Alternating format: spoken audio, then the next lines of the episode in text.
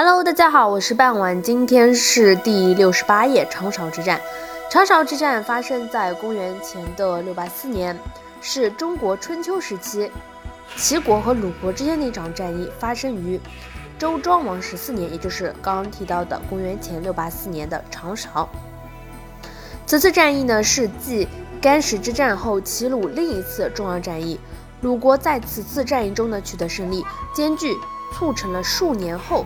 齐鲁西兵言和，齐襄公于周庄王十一年底被公孙无知暗杀，越狱后，公孙无知亦被国人所杀。公子纠及公子小白各自从鲁国及吕国返国，小白先至即位，是为齐桓公。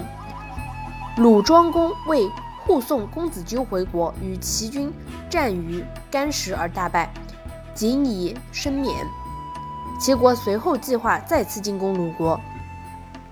当代伟大的军事家、战略家毛泽东在中国革命战争的战略问题一文中提到，对齐鲁长勺之战的战法给予过很高的评价，说战争中鲁国采取了敌疲我打的方针，打败了齐军，造成了中国战争史中弱军战胜强军的有名战例。曹刿论战。